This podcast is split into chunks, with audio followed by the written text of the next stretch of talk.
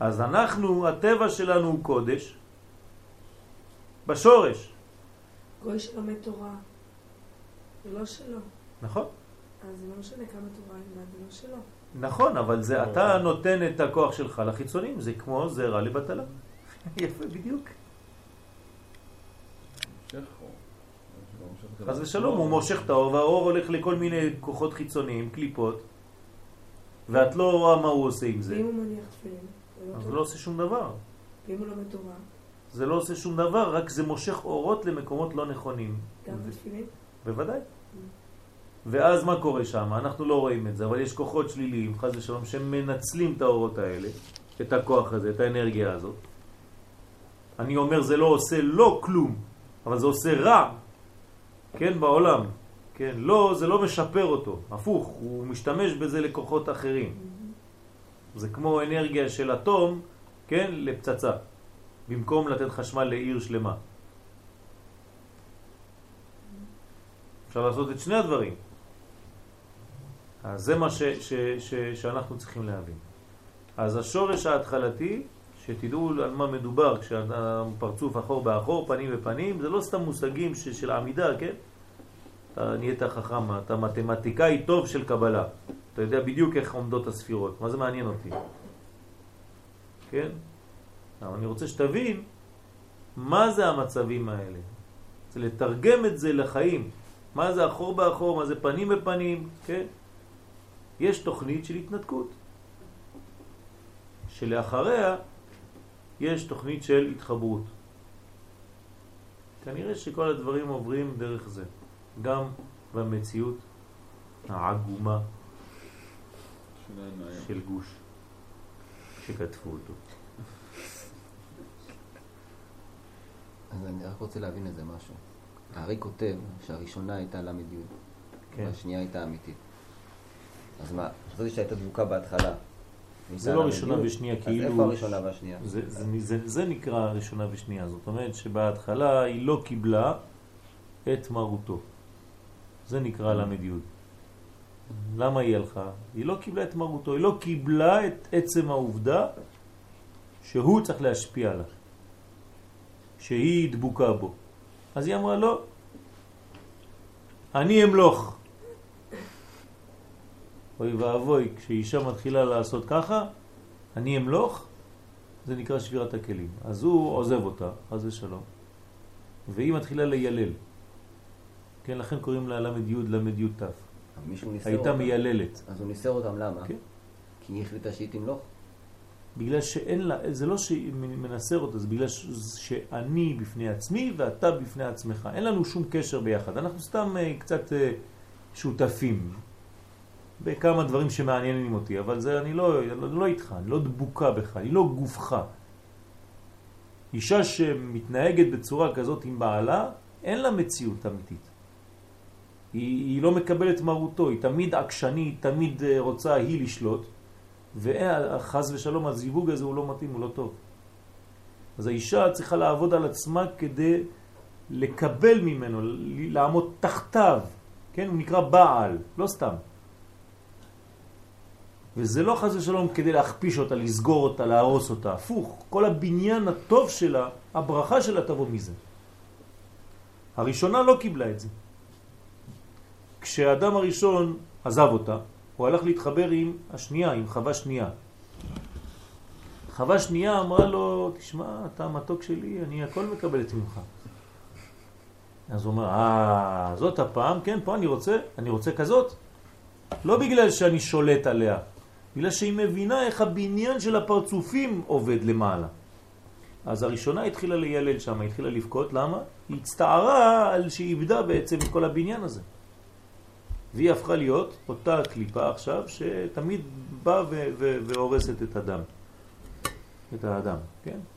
יש לה צבע מיוחד, יש לה שערות מיוחדות, והזוהר כל, מתאר אותה בכל מיני תיאורים, שבעצם זה כשהאדם לא נמשך לבניין האמיתי שלו, היא תמיד בפינה, היא מושכת אותו לכל מיני קליפות.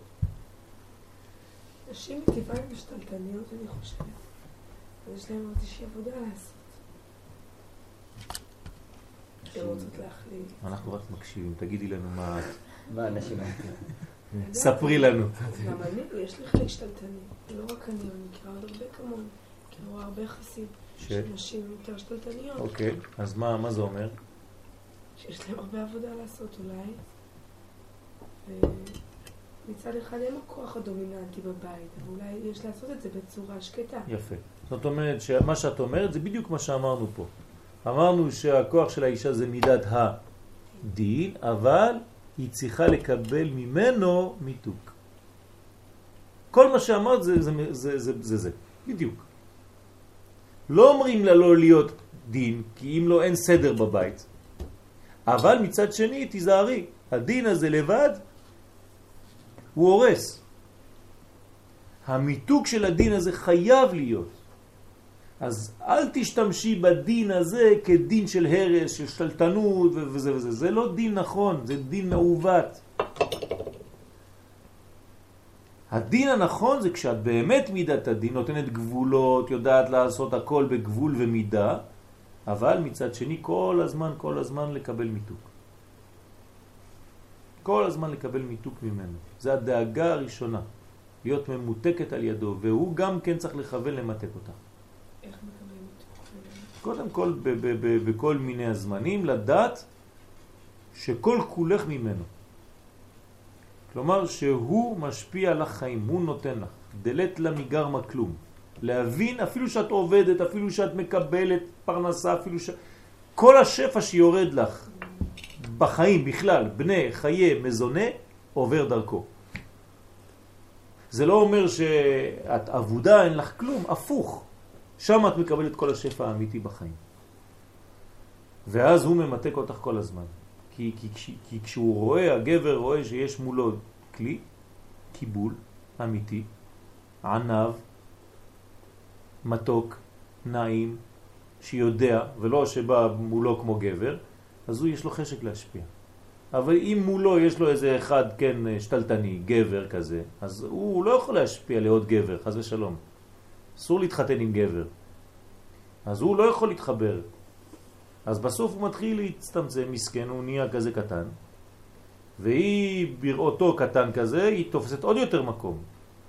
ותוך כמה שנים אתה נכנס לבית, אתה רואה אותה שני מטר ושייבה, והוא מטר וחצי. כן? עם סדין ועושה אוכל בבית בשקט ולא זז יותר, והוא כבר לא מוציא כן, מילה מהפה, והיא עושה את כל הדברים בבית. אין, כל הסדר הפוך. כן, הפכה את השולחן. לכן צריך סדר, לא אחד יותר מהשני, אבל כל אחד יש לו מנגנון מיוחד. ואם אנחנו לא מבינים את המנגנון הזה בפנימיות, אנחנו טועים בהרבה דברים, וזה מה שקורה לעולם היום. חז ושלום, כמה, כמה בלגן יש היום בין הזוגות, כמה, כמה יש, כן, אין, אין בכלל בניין, כי הכל הפוך, הכל מעוות. כי לא מבינים את זה. שלכל אחד יש מקום מיוחד, כמו בעולם שלנו, לכל אחד יש מקום. אני לא הולך להפוך סיני למשהו אחר. אני מכבד את היות- היותו סיני. אז תכבד את האישה כמו שהיא אישה, ואת תכבדי את הגבר שהוא גבר. זה הבניין. ושאת מקבלת ממנו, זה הבניין שלפני שזה מגיע לפה, זה כבר מתחיל בזום. כן? אם אישה שואלת אותך למה, מאיפה זה יוצא העניין הזה? דלת לה מגרמה כלום? תגיד לה, אבל ככה זה הבניין של העולמות. תגיד לה, איזה עולמות? היא לא יודעת על מה את מדברת, אבל את לומדת פנימיות. בשורשים למעלה, כשהקדוש ברוך הוא ברא את העולם, הוא ברא את זון בצורה כזאת. וככה זה חי טוב.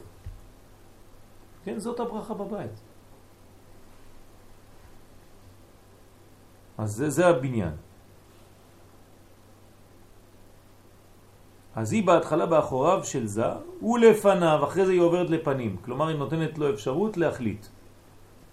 מן החזה ולמטה. או כנגד כל קומתו. תלוי איפה היא עומדת. כן? בהתחלה היא מן החזה ולמטה, אחרי זה היא נגדלת, עומדת בכל קומתו, אחרי זה היא נמצרת, באחור. עוברת לפנים, עוד פעם מתחילה מנקודה קטנה, ועוד פעם נגדלת נגדלת עד שהיא ממש קומתו, כן? כשהקטר שלו מול הקטר שלה, ואז כל החיבורים ביניהם בכל הקומות.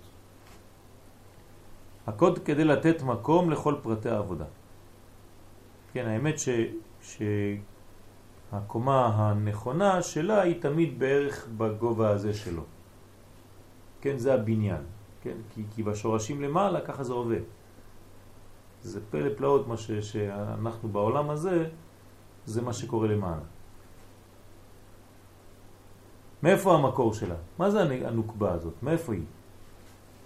מקור פרצוף הנוקבה כפי שיצאה בעולם התוהו היא נקודה אחת בלבד מאותן עשר נקודות שיצאו מעיני אדם קדמון. מה קרה שם? בשלב הזה, באורות האלה, בכל הנקודות שיצאו מאדם קדמון, מהעיניים שלו, מה היה שם? זה המה החדש שיצא? זה בעצם יצא מהמצח, לא? לא. האורות יצאו מהעיניים. אה? זה שבירת הכלים. שבירת הכלים הייתה באורות שיצאו מהעיניים. כלומר, אנחנו מדברים פה על המצב הזה שנקרא מקרה המלאכים, והנוקבה שיצאה בעולם התוהו הייתה נקודה אחת מכל אותם אורות. דהיינו הנקודה העשירית האחרונה שביניהם. כולם היו מלכויות. נכון, אבל היא המלכות ממש. זה מלכויות של, של חסד, מלכויות של גבורה, מלכויות של וכו'. כן? אבל היא המלכות ממש. נקודה זו בראשית מציאותה יצאה תחת נקודת יסודו של זה, בסוד העתרה הדבוקה בסוד היסוד, בסוף היסוד. כלומר, איפה מקור האישה? מאיפה באה הנוקבה? מיסוד דזה. תשימו לב, כן, אם אני, אני לא רוצה לתרגם את זה למונחים פיזיים, חז ושלום, כן? סתם. אבל אה, אתם מבינים מה זה עטרה, כן? שם נמצאת האישה. בשורשה. כלומר, היא דבוקה בו, ממש. ולכן היא צריכה להבין את המקור הזה. אם היא לא מבינה מאיפה היא באה, אז, אז היא לא מבינה מה העבודה שלה בכלל. כל היסודות ככה, גם בחוכמה, כל ה... מה? לא רק ביסוד דזה, גם העליונים, לא, אנחנו מדברים על הנוקבה עכשיו, נוקבה זה נוקבה דזה, אנחנו לא אומרים נוקבה דזה. גם אמא ואבא, לא. היסוד של... אנחנו לא מדברים על זה אף פעם בצורה כזאת, רק נוקבה דזה. שם לא מדברים בצורה כזאת. אבל בזה ובנוקבה דזה, כן זה הבניין. אז אנחנו מדברים רק בהם, בעניין הזה, בדבר הזה, בייחוד הזה, בזיווג הזה, ואיך הם מתחבקים, מתנשקים וכו' וכו' וכו'. כן, בעולמות רוחניים כמובן, שאחרי זה יש ביטוי בעולם הזה, כן? אבל הוא מאוד מאוד כהה ביחס למה שיש למעלה. אם היינו יודעים לעשות כל הכוונות כמו שצריך, כל חיבור כזה בעולם הזה היה מוציא אורות גדולים, נשמות גדולות מאוד. כן? כמו יעקב, שהיה יודע בדיוק לעשות את הכוונות האלה בזמן הייחוד, וכל ילד שנולד לו היה, כן, היה מה שהיה.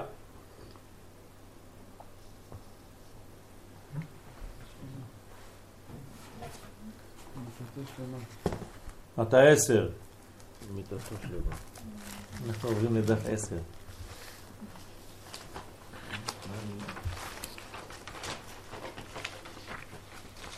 יש לכם כוח? צורי, אתה עייף קצת, אה? רוצים להפסיק? לא. אה? לא? עד שיתעוררו, אתה רוצה שילכו לישון? אני ישנה וליבי ער. כל דודי דופק.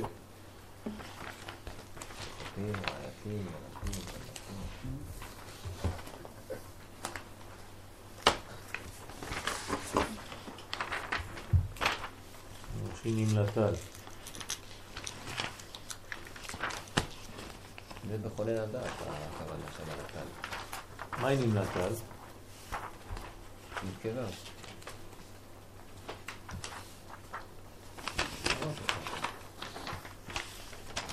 אפשר לקבל את התשיעיות? עוד אחד. עוד אחד. לא, אם את רוצה לשמור, תשמרי. אין שום בעיה.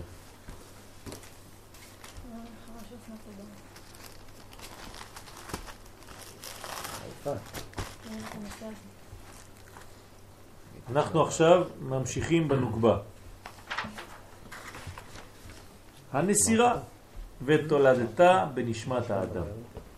כן, אמרנו שהיא מחוברת אליו, נו, אז איך היא מתנתקת ממנו? מה זה תוכנית ההתנתקות? זה נסירה. הנוקבה היא שורש נשמות ישראל. תשימו לב, מה שקורה בה, קורה בישראל ממש. אם למעלה בשורשים העליונים יש את כל התוכנית הזאת, אז כנראה גם פה, כדי שמשהו ייבנה חזק, יש בו חיבור שעובר דרך התנתקות כדי שעוד פעם הוא יתחבר.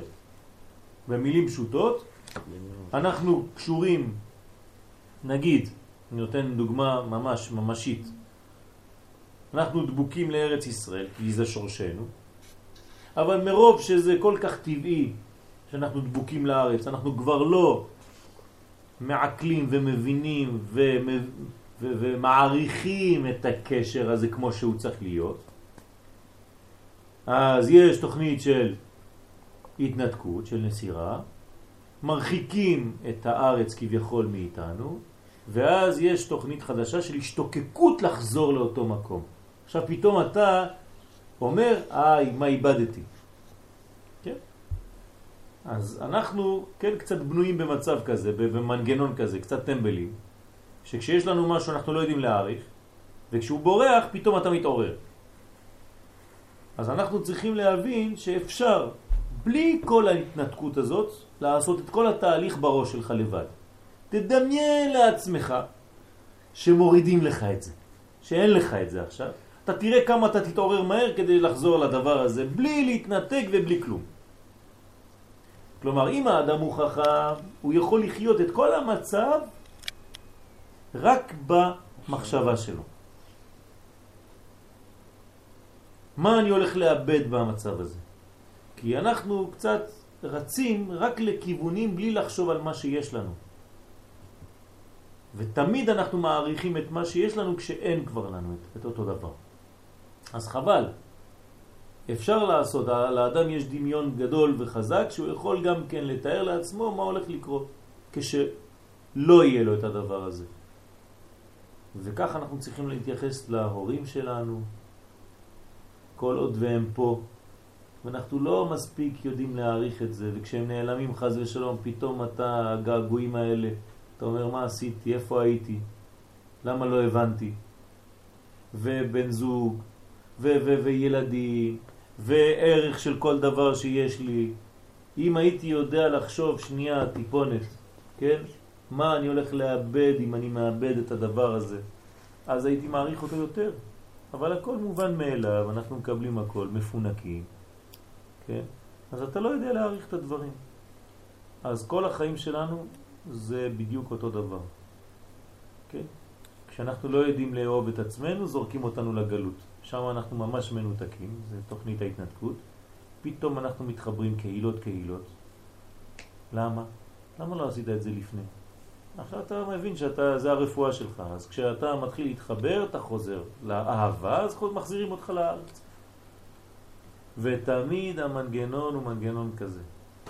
אז בוא נהיה קצת יותר חכמים, וננסה לדמיין לעצמנו בכל דבר שיש לי, שהקדוש ברוך הוא נותן לי, מה היה קורה חז ושלום, חז ושלום אם לא היה לי את הדבר הזה. ואז אתה לבד מפחיד את עצמך, ואתה חוזר להיות בשקט, ילד טוב. כן? קרים סרט בראש. נכון. אז הנוקבה היא שורש נשמות ישראל. ותאמינו לי, כשאתם מתחילים להעריך דבר כזה, אז מיד מיד מיד מתעוררת אצלכם אהבה ותשוקה ורצון לחזור למה שהקדוש ברוך הוא כבר נתן לכם ואתם לא יודעים להעריך. כן, תשמעו שיעור, לא חשוב על מה, ברדיו, נגיד על, על לא יודע מה, על, על אהבת אשתו או על אהבת הוריו, באמצע השיעור יש לך חשק להת, להתקשר.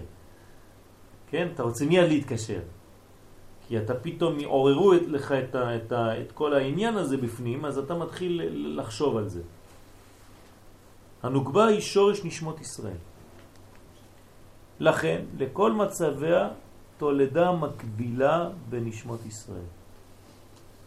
כן, הנוקבה זה שורש הנשמות. לכן כל מה שקורה שם, אז זה, זה, זה מוליד משהו אצלנו פה, בעולם הזה.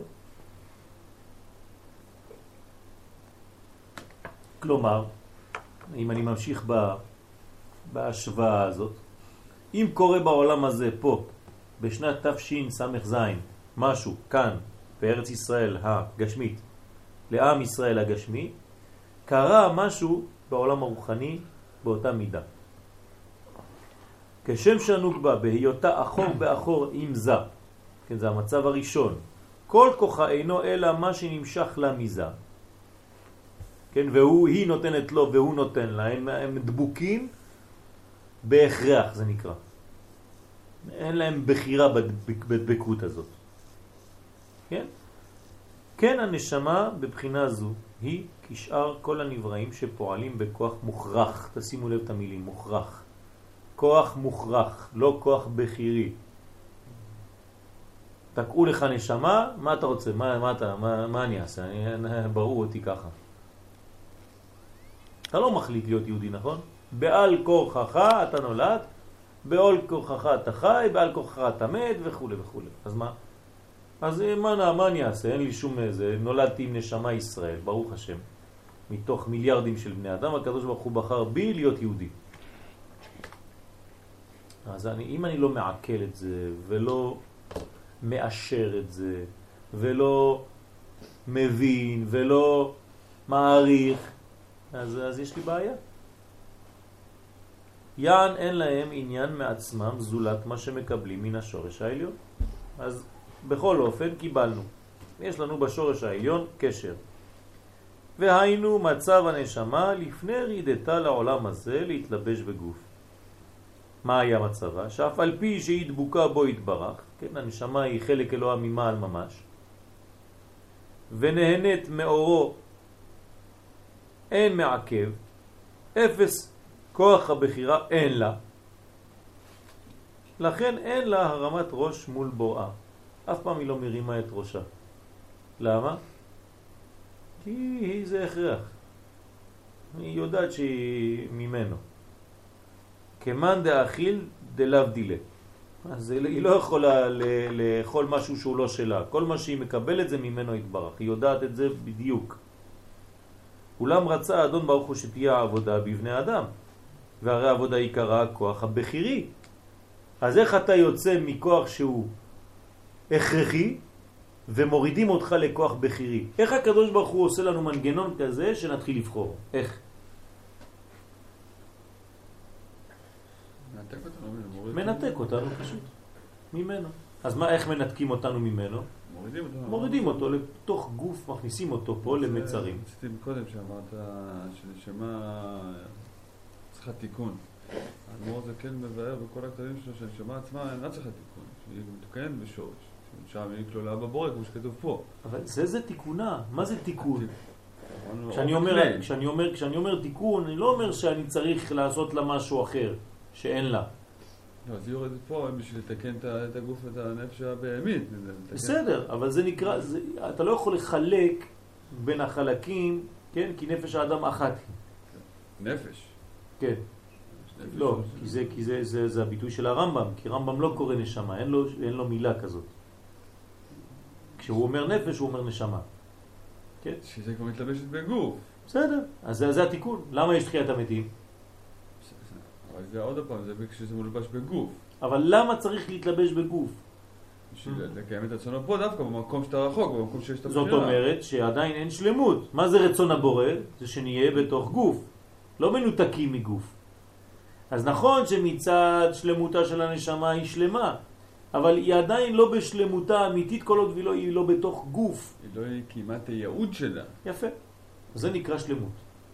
אדם נהיה שלם, כן, כשהוא מקיים את הייעוד שלו. אם לא, אז, אז כן, הוא. לא, לא מגלה. באים, למקום של טעות שאומרים שהנשמה צריכה תיקון. לא, בוודאי. הנשמה צריכה תיקון. כן, נכון, נכון. היא, דרך המימוש של התיקון. נכון. בסדר, בסדר. נכון. אז צריך כוח בכירי, כוח שאינו בידי שמיים. יש דבר כזה? כוח שאינו בידי שמיים. אז הקדוש ברוך הוא, איך הוא עושה? הוא כאילו אומר, הנה אני נעלמתי, תסתדר עכשיו, אני מכניס אותך לתוך גוף. ואלה השמות בני ישראל הבאים מצרימה. כלומר, נשמה יורדת בתוך גוף. גוף בשביל הנשמה זה כמו מצרים. אתה בגבול, נכון, נשמה. שאתה בעולמות. היא עושה מה שהיא רוצה, שם למעלה היא רואה את כל האורות הגדולים, פתאום אתה מכניס אותה, יש לה רק שני חורים כדי לראות, שני חורים כדי לשמוע, שני חורים כדי להריח. למה אתה מצמצם אותה? הרי הנשמה לא צריכה עיניים בדרך כלל, נכון? בחלום את לא משתמשת בעיניים שלך כדי לראות, הנשמה רואה הכל, שומעת הכל. מאיזה כוח? למעלה מהגוף, מעלה מהטבע. למעלה מהטבע. אז בשביל הנשמה, הגוף הזה, הגשמי של האדם, הוא מצרים. והיא נקראת שם, וזה הסוד, ואלה שמות בני ישראל הבאים מצרימה. את יעקב, מה זה יעקב? ולעכב.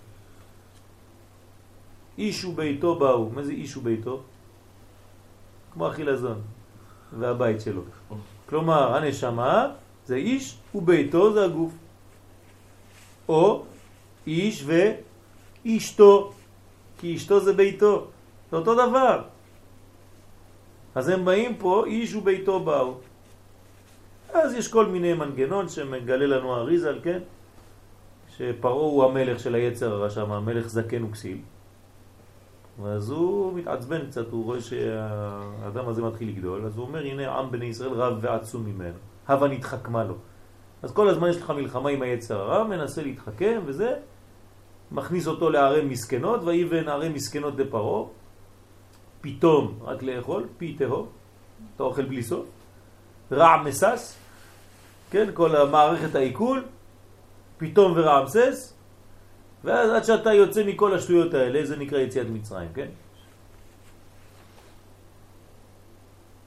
כל המנגנון הזה, זה הקדוש ברוך הוא עשה בכוונה כדי לנתק את ההכרח הזה.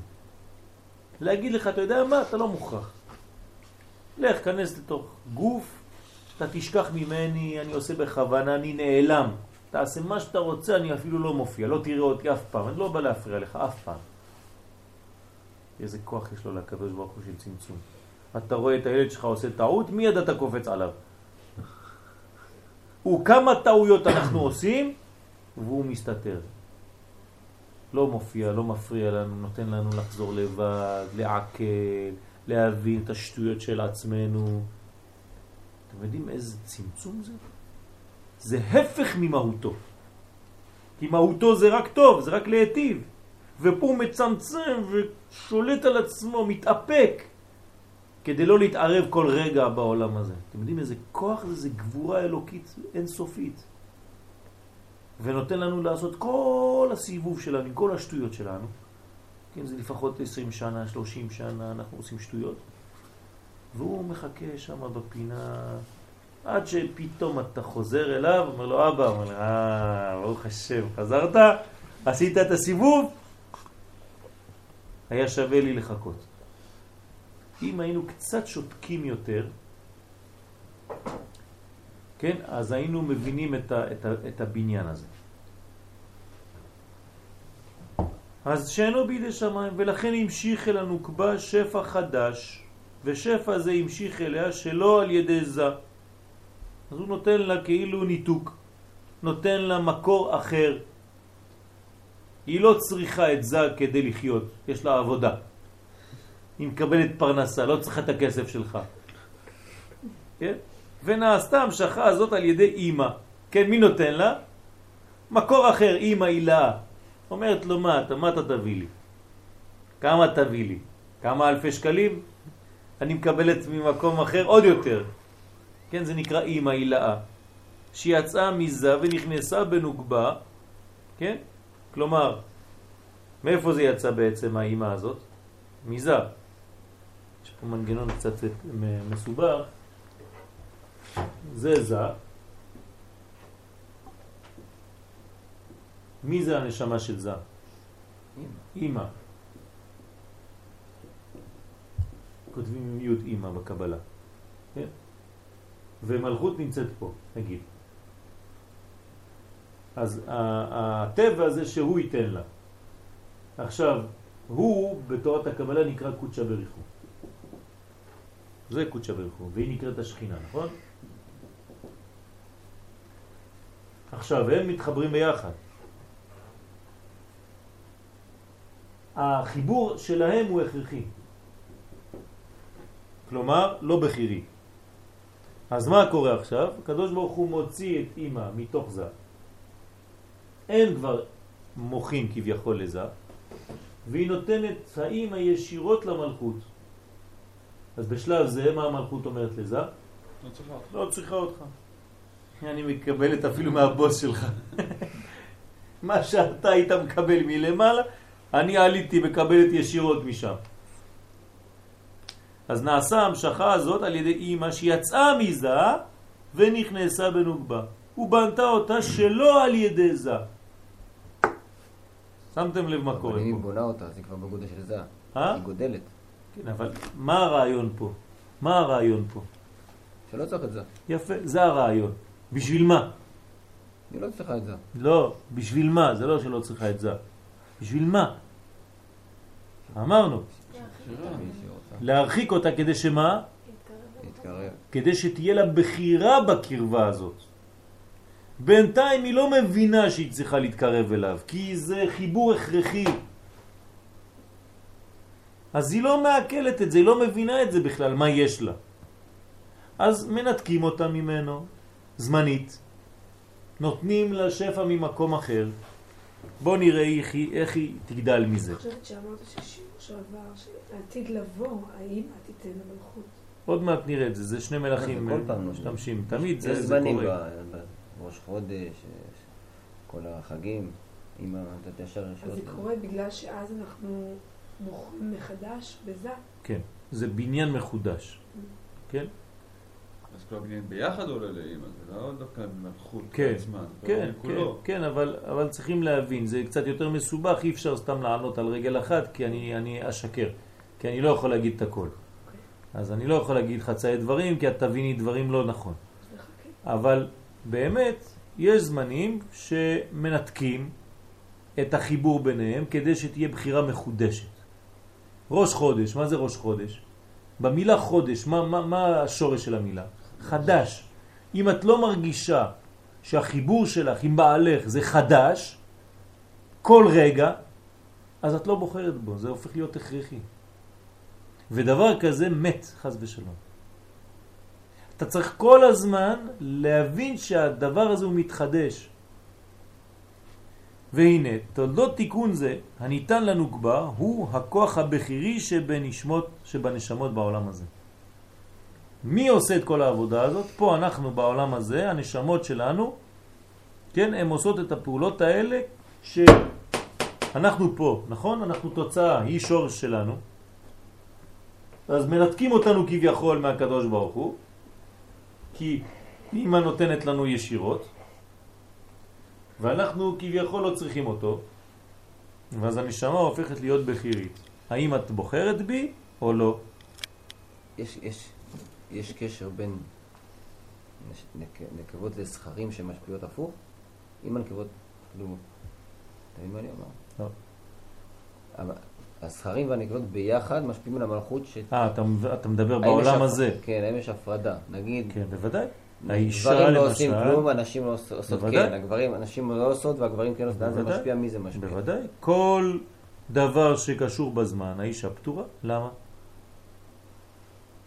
למה כל מה שקשור בזמן האישה לא עושה? אתה רואה שיש הלכות שונות בין איש לאישה, האישה לא חייבת בתפילות כמו שאתה חייב, כן? היא לא חייבת לעשות אה, דברים שאתה חייב לעשות, ואתה חייב לעשות דברים, והיא לפעמים עושה דברים שאתה לא עושה, כן? מקווה לגברים, זה לא קיים בכלל בתורה. זה חסידות, כן? מקווה זה רק בשביל אישה. וכו' וכו' וכו'. אצלה זה מצווה, אתה לא מברך על מקווה. נכון? היא מברכת כשהיא נכנסת למקווה. היא מחויבת בזה. אז יש עבודה שונה שמשפיעה בצורה שונה למעלה, בוודאי. על מי? הנשים על המלכות לא? על, או שני, על הזיווג ביניהם. שניהם על הזיווג ביניהם. כי פה מדובר בנשמות, לא מדובר בזכר ונקבה סתם. כן? הכוח הבכירי שבנשמות העולם הזה, בנשמות. הכוח שעל ידו אין הם תלויים בהערה העליונה הקבועה. כיתר הנבראים המוכרחים בכל מעשיהם. כלומר, אנחנו לא כמו הפרה שהיא לא יכולה להיות משהו אחר מאשר פרה. אני כן. אני יכול להחליט מה אני רוצה להיות. את רוצה להיות כשתהיי גדולה? שאלו אותך כשהיית קטנה את השאלות האלה? ברוך השם. נמצא שכוח זה המתלווה אל הנשמה, מעת רידתה להתלבש בגוף. צורי, אם אתה עייף לך לישון, הכל מוקלט, אל תדאג. נמשך מן הכוח שנתנה אימא, זה היתרון שלי. כי אני אסור לי להירדם, אני לא יכול להירדם. אני רק מדבר, מדבר, מדבר. אבל אם הייתי במקומך, גם אני הייתי נרדם אולי. אז אולי אתה תקרא עכשיו. בכבוד. נמצא שכוח זה מתלווה לנשמה מעת רידתה להתלבש בגוף, נמשך מן הכוח שנתנה אימה בנקבה בעת הנסירה. רק תסביר לנו, כי אנחנו לא מבינים כלום. ודאי. בכבוד. נו, ההסבר זה, החלק שלך. אני רק מקריא. טוב. איזה עבודה זה. מקצוע זה, אה? נמצא שכוח זה צריך הרבה סייעתא דשמיא. ממש. ממש סייעתא דשמיא. נמצא שכוח זה המתלווה לנשמה. כן, איזה כוח מתלווה לנשמה? מעת רידתה. איזה כוח מתלווה לנשמה כשהיא יורדת? כוח הבכירי. אה? כוח הבכירי. לא, הפוך, הנה, הפוך. בהתחלה יש לה כוח מאיפה? אמרנו שהיא מתנתקת מזה, אז ממי יש לה כוח? מאימא, אז תשימו לב, נמצא שכוח זה המתלווה לנשמה מעת רידתה להתלבש בגוף נמשך מן הכוח שנתנה אימא בנוקבה. כלומר, אין כאן בחירה, יש ניתוק. בינתיים אנחנו בשלב ניתוק מזה, כדי שתהיה בחירה. אז אנחנו יודעים עם כוח מאיפה? מאימא. נכון? אז הנשמה שלנו מאיפה היא באה? מהנשמה, מאמא. בעת הנסירה, אתם רואים, הוא מכניס פה נסירה, אם לא היינו מבינים את ההקדמה שהקדמנו, לא היינו מבינים כלום. בשני המקרים היא באה מאימא. פעם היא באה ישירות ופעם היא באה דרך. איי וואי, יפה מאוד. בדיוק. האמת שום דבר לא משתנה, רק כשמעבירים את זה דרך הצינור שנקרא זה. ואם את לא מבינה את זה, כן, אז, אז מנתקים את זה כאילו מזה, ואת חושבת, הנה, ברוך השם, אני לא צריכה אותו. אבל בסוף אומרים לה, לא, לא, זה לא בעניין נורמלי. כן? שהאימא דבוקה עם הבת שלה, והבעל מסכן שם מסתובב בבית. זה לא טוב. כן? זאת אומרת שצריך להיזהר מה עושים, כן?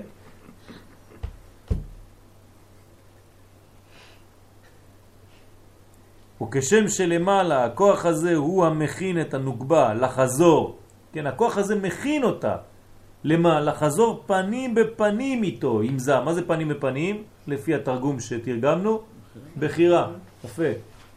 רצון. כן, זה הרצון.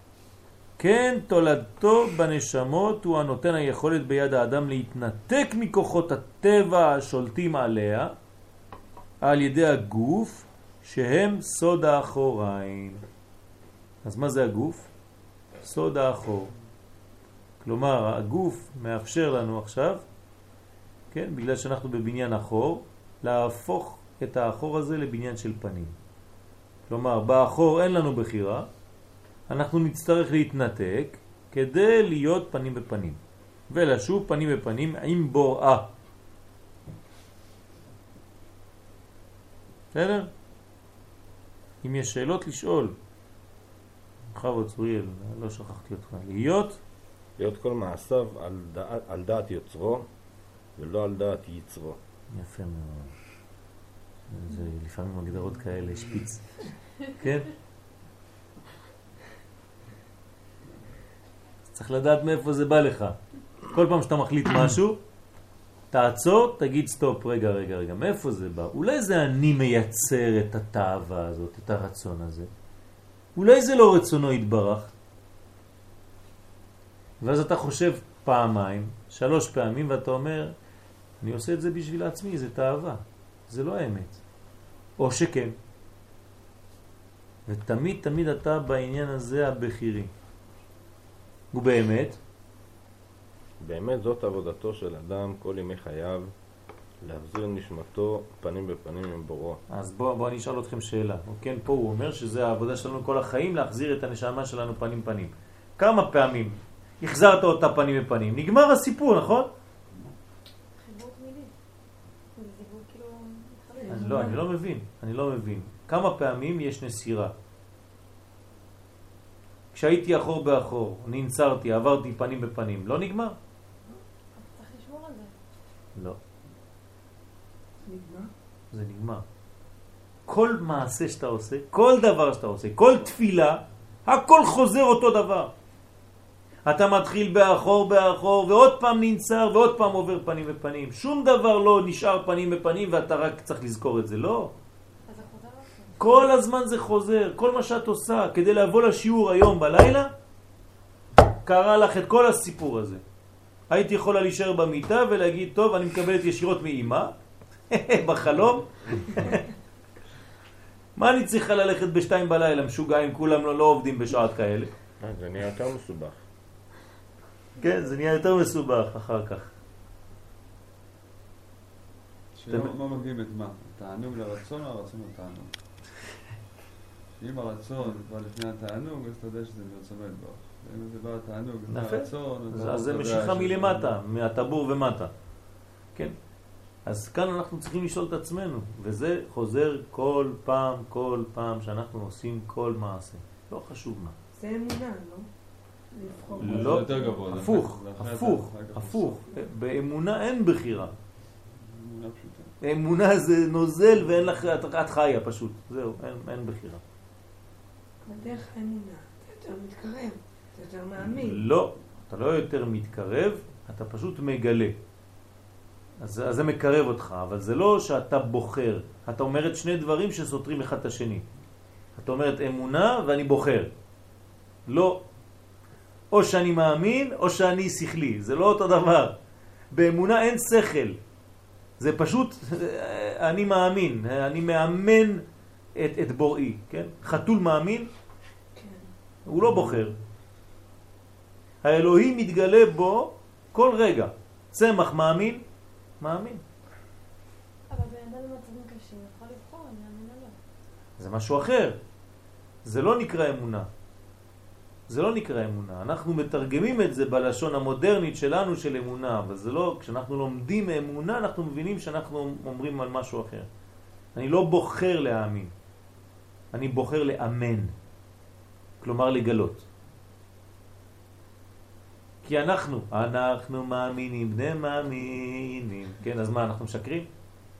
כל פעם שאנחנו שרים את השיר הזה צריך להגיד שקט, שקרנים. נו, אז אם אתה מאמין, זה לא יוצא לך מהיצר שלך. כאילו, אתה מאמת אותו, כן, זה לא... אז זה לא היצר שלך שעושה את זה, אותו אתה מאמת. אתה מאמת את אותו, אותו. אבל אתה צריך לדעת אם אתה שומע אותו או שומע צליל אחר. איך אתה יכול לדעת? אה, זה כן העניין.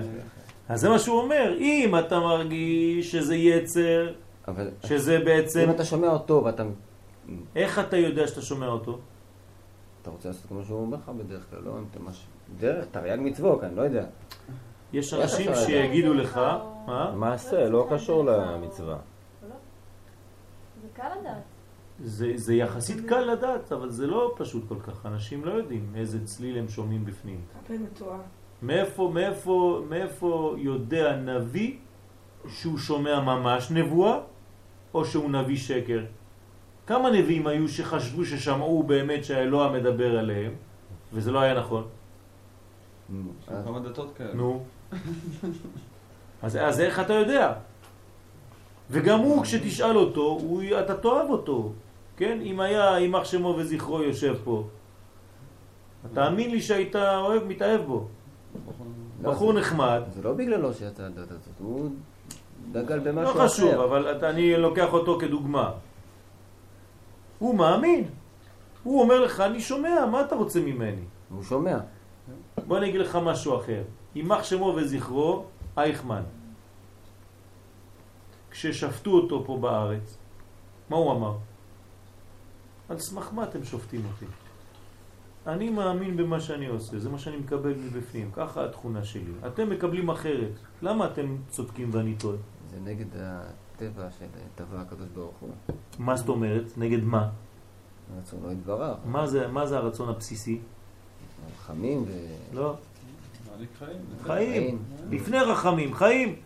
אם מישהו מתנגד לחיים, הוא כבר יצא מהסיפור. החיים זה להידבק ברצונו יתברך, בעץ החיים. לא, החיים זה לחיות, החיים? בינתיים, לפני שאתה מה זה נדבק. לחיות?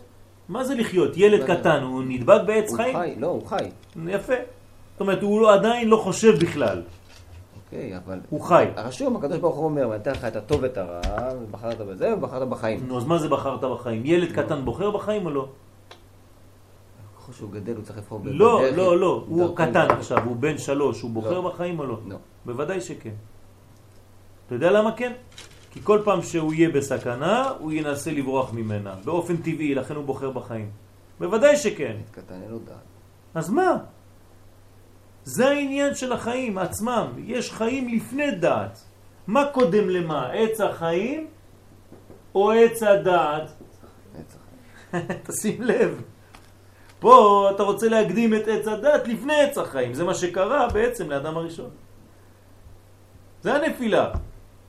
אם עץ החיים היה לפני עץ הדת, אז היה שום דבר לא היה קורה. היה אוכל מעץ החיים, והיה נכנס חי לעולם כבר. הבעיה שהוא הלך לאוניברסיטה לפני. זה בעיה גדולה, כי שם שיבשו לך את המוח בעץ הדת, ואז אחר כך אתה כבר לא יודע לחיות. וכשאתה מגיע לעץ החיים, אה, עץ החיים זה כבר טבע אמיתי של כל דבר. אבל אתה לא צריך את הדעת כדי לעשות את זה, זה מה שאני מסביר. אוקיי, אבל בהתחלה. הוא ראה, הוא נכשל, ובחר בעץ הדעת טוב ורע, אבל גילה שיש עץ החיים, אז הוא רוצה לדבק בעץ החיים. יפה, אז מה זה אומר? זה המנגנון שלנו. בהתחלה היה לך משהו, לא הפנמת אותו, ניתקו אותך, לא ועכשיו אתה רוצה בחזרה לחזור. כולם רוצים לדבק בעץ החיים, שזה קודשו לא כולם, לא כולם. לא מחבלים רוצים רק להתפוצץ. הם הולכים מעץ הדעת של קליפה, השם ישמור. לא, יהודים. בסדר, אבל מאיפה אני יודע אם משהו טוב בשבילי או משהו נגד? איך אני יכול לדבר עם מישהו? אם מישהו בא והורג, אם מישהו בא ומוריד חיים, מחסיר חיים, אוקיי.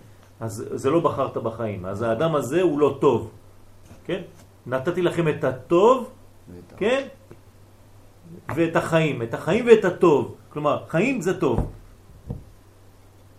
חתול רוצה לחיות, דג רוצה לחיות, כל, כל שנייה. כל מה שהוא מהווה סכנה בשבילו הוא בורח. נכון? כל דבר. אז זה נקרא חיים. מי שמתנגד לחיים האלה, מבחינתי הוא מחוץ למערכת. חז ושלום אני צריך לנתק אותו, לנטרל אותו, כי אם לא הוא יהרוס את החיים, נכון? אז אני יוצא למלחמה כדי להרוג את מי שרוצה להרוג את החיים. שמתם לב? זה מצווה מבחינתי. למה? כי הוא בא לחבל בתהליך האלוקי, לתת חיים, ואני לא יכול לאפשר לו לחיות. אז יש לי מצווה, כן, להמשיך חיים בעולם, אז אני צריך להרוג את מי שהורג את החיים.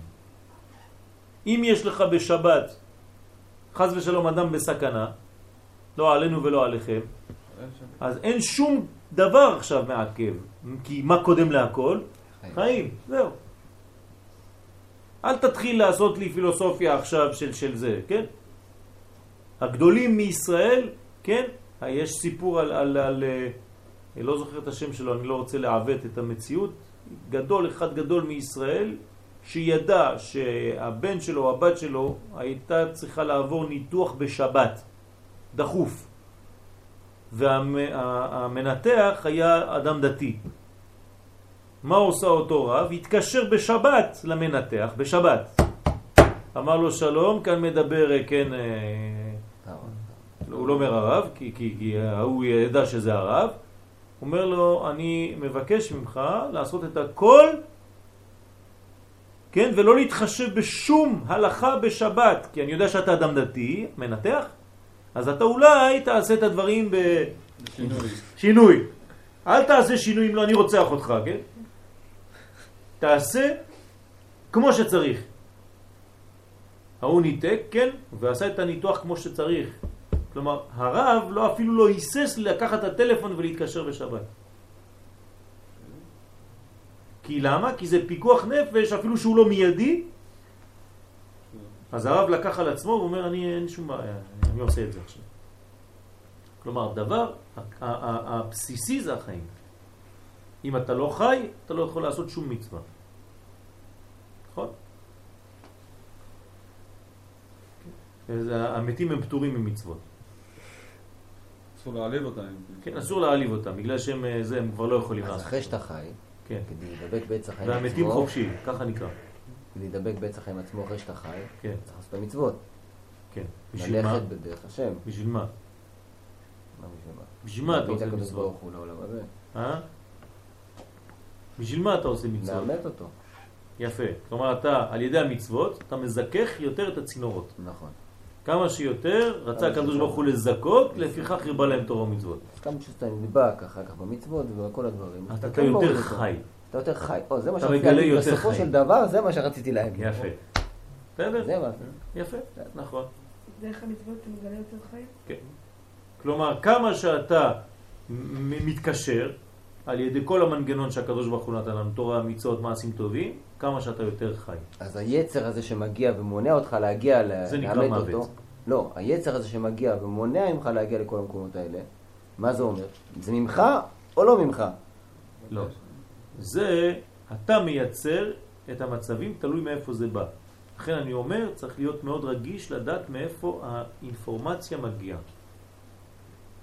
מאיפה האינפורמציה שלי מגיעה? האם האינפורמציה הזאת מגיעה מרצון סתם של חשק, לא יודע מה, או ממש מבניין אלוקי אמיתי פנימי? בן אדם רוצה בניין אלוקי פנימי, בסדר. אמיתי. נו, מאיפה זה בא? מה זה מאיפה הוא רוצה? יודע? מה זה רוצה? רוצה, גם, גם, גם מה ההוא זה רצה. רוצה? צריך. הקדוש ברוך הוא אמר, תגיעו לזה ככה. זה מה שאני רוצה, לאמת אותי פה, זה הדרך הנכונה. בסדר. מאיפה אתה יודע עכשיו? אתה אז אמרת... אתה צריך, אז אתה צריך עכשיו פוסק. אתה צריך מדריך. אתה צריך מישהו שיגיד לך מאיפה הדברים האלה נובעים. אם זה נובע מהיצר, אתה אפילו יכול להתבלבל ולחשוב שזה לא בא מהיצר, שזה בא ממש מהנשמה.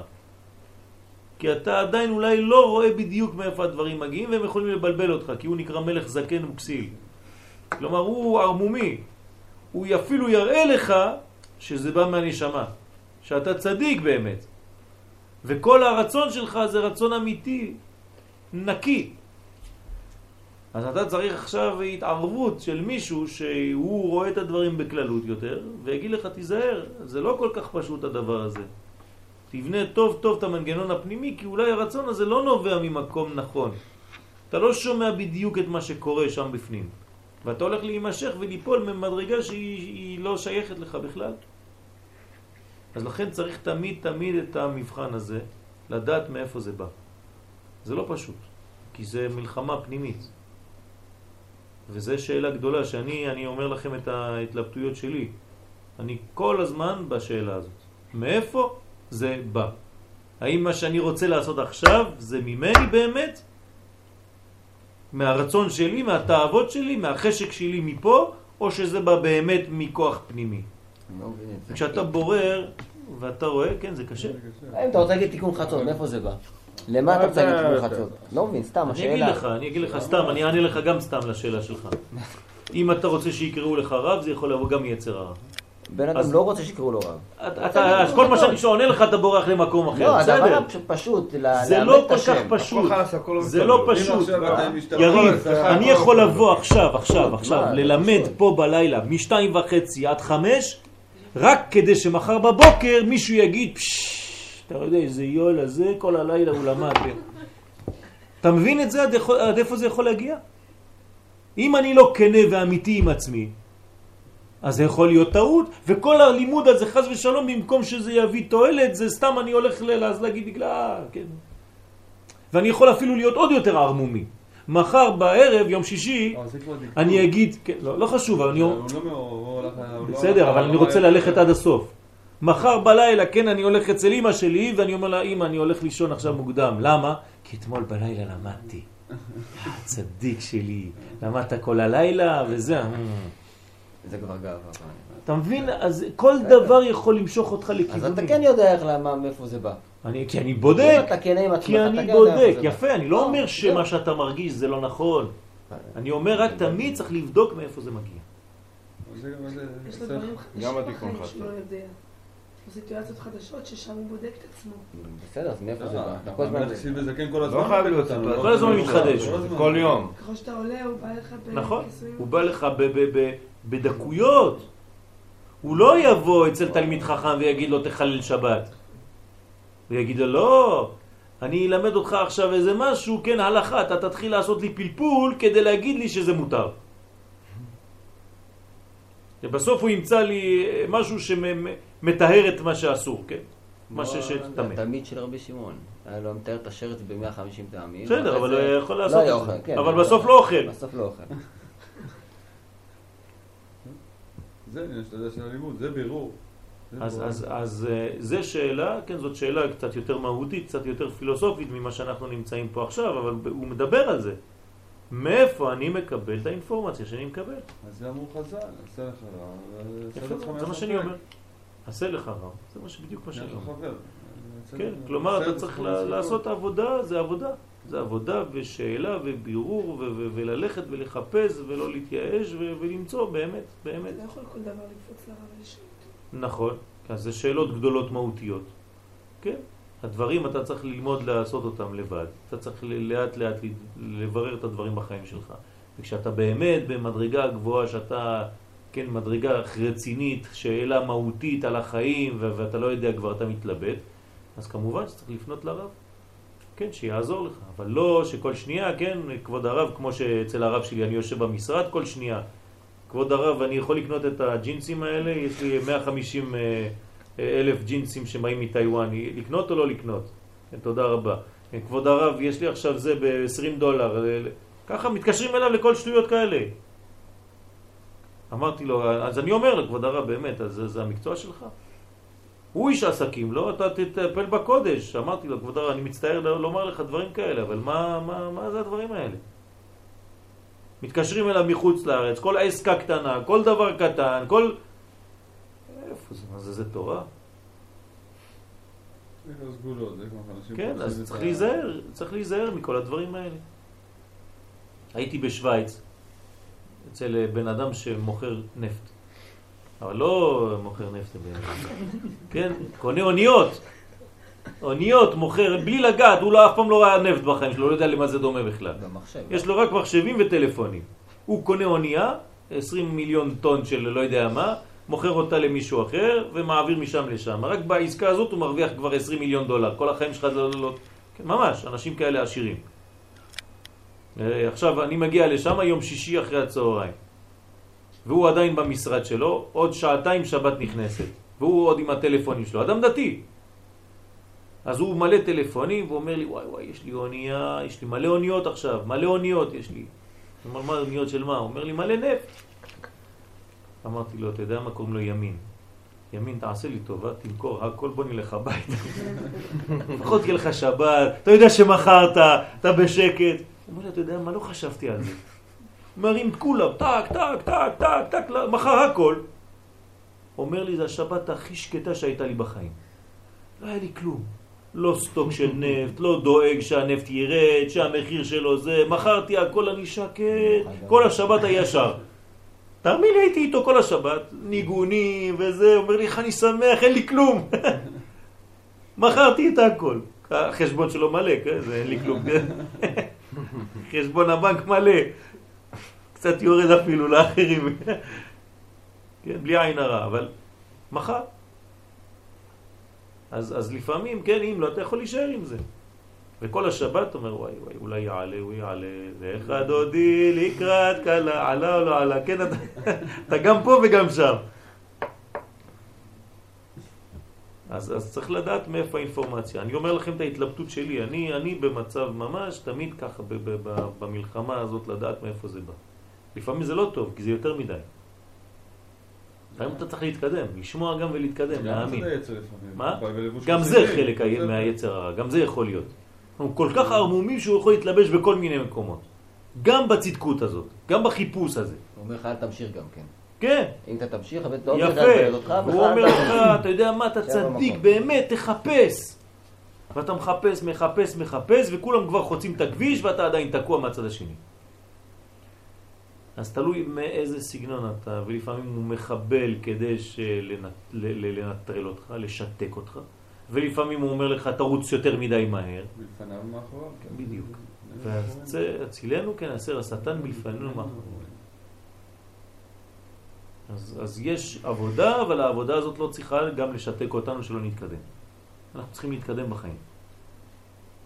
אז אתם מבינים שזה מסובך קצת. זה מורכב. נכון, מותר לטעות, גם פעם על טעות לומדים. נכון, נכון. זה לא סוף העולם. אה, כן? עדיף לפעמים להתקדם ולעשות טעות מאשר להיתקע בגלל שאתה פוחד לעשות משהו. רק אלה שמתקדמים מתבלבלים. אלה שלא מתקדמים לא עלולים להתבלבל כי הם לא עושים כלום. אבל הם גם לא עשו כלום. כל החיים שלהם הם ילד טוב ירושלים פרווה. אז לפעמים אנשים רואים ילדים כאלה שקטים, כאלה, "אה, איזה ילדים טובים, זה כן, מסכן, פרווה, גם הוא, נטרלו לו את כל העצבים שבמוח, אז הוא ילד שקט. נתנו לו ריטלין, הרסו לו את המוח, אז הוא כזה בכיתה. אבל הוא לא פה בכלל. ההוא משתולל והכל, אתה שואל אותו שאלה, הוא יודע לענות. איך אתה עושה שני דברים? כן, הילדים יודעים לעשות שני דברים. הם משחקים, המשחקים שלו שם, אתה מדבר בשולחן 15 מטר מרחוק, אתה אומר מילה, הוא אומר לך למה? איפה הוא שמע? והשני כאילו מסתכל עליך ככה, אבל הוא באמת לא פה, סתם מסתכל עליך ככה, מסכן. הוא מנוטרל. סילקו לו המוחים. אז זה, זה בעיה. אז, אז, אז, אז לא צריך כל, כל הזמן להיתפס למה שנראה לך ככה. קיצר, לרוץ. יפה. מושכני אחריך, נרוצה. רשום או לא רשום? זה... כן, שנינו.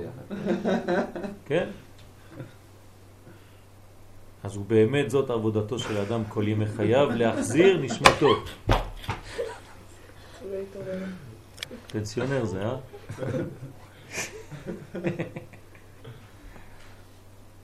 להחזיר נשמתו פנים בפנים עם בוראו. אשריך יארי. אם לא היית פה היינו צריכים להמציא אותך. הייתי עושה גבלה מעשית להמציא אחד כמוך. אמרתי את זה לאשתי אתמול בלילה באוטו. מה אמרת לה? אמרתי לה, אמרתי לה, זה מיוחד היריב הזה, השם ישמור אותו. הייתי ממציא אחד כזה. רק שיהיה אחד כזה לידי.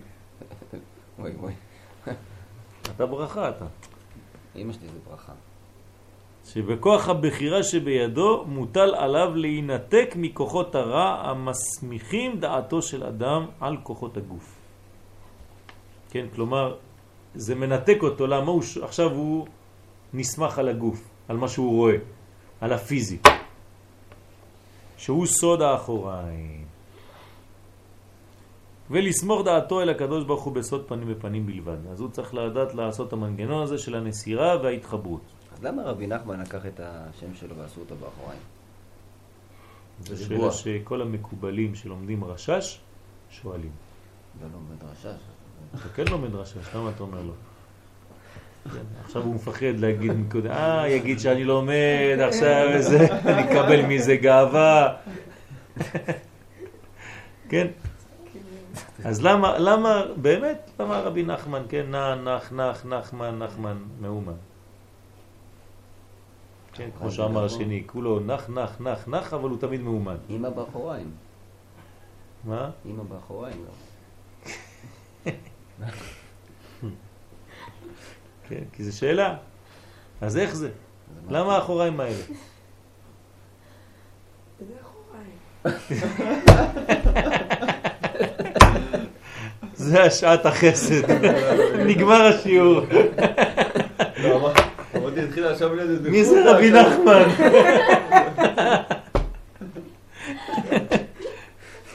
מה זה פנים בפנים? איפה היינו?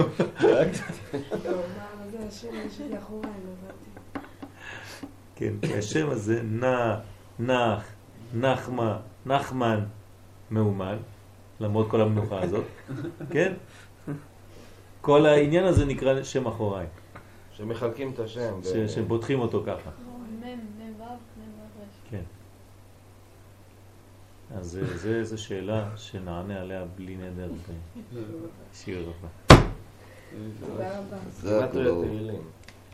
מה זה העז הזה? אה, אז אז כל ה- כל ירושלים מלאה אחז. שאלת השאלות. זה- את השאלות. זה אחד מהתלמידים של אברהם זגדון. אחד נקרא אברהם זגדון, זה שלו אז. מה.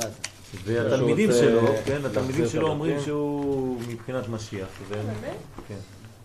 מאיפה הוא מלמד? הוא חבר שלי. עכשיו, אדם טוב, אדם מצוין, ממש אדם ענב, אדם טוב? פשוט מאוד. לא, כן, זה... צרפתי, דרך אגב. רק הצרפתים עושים בלאגן, צרפתי. בוא נלך עם גרפיטים ברחובות י"ב.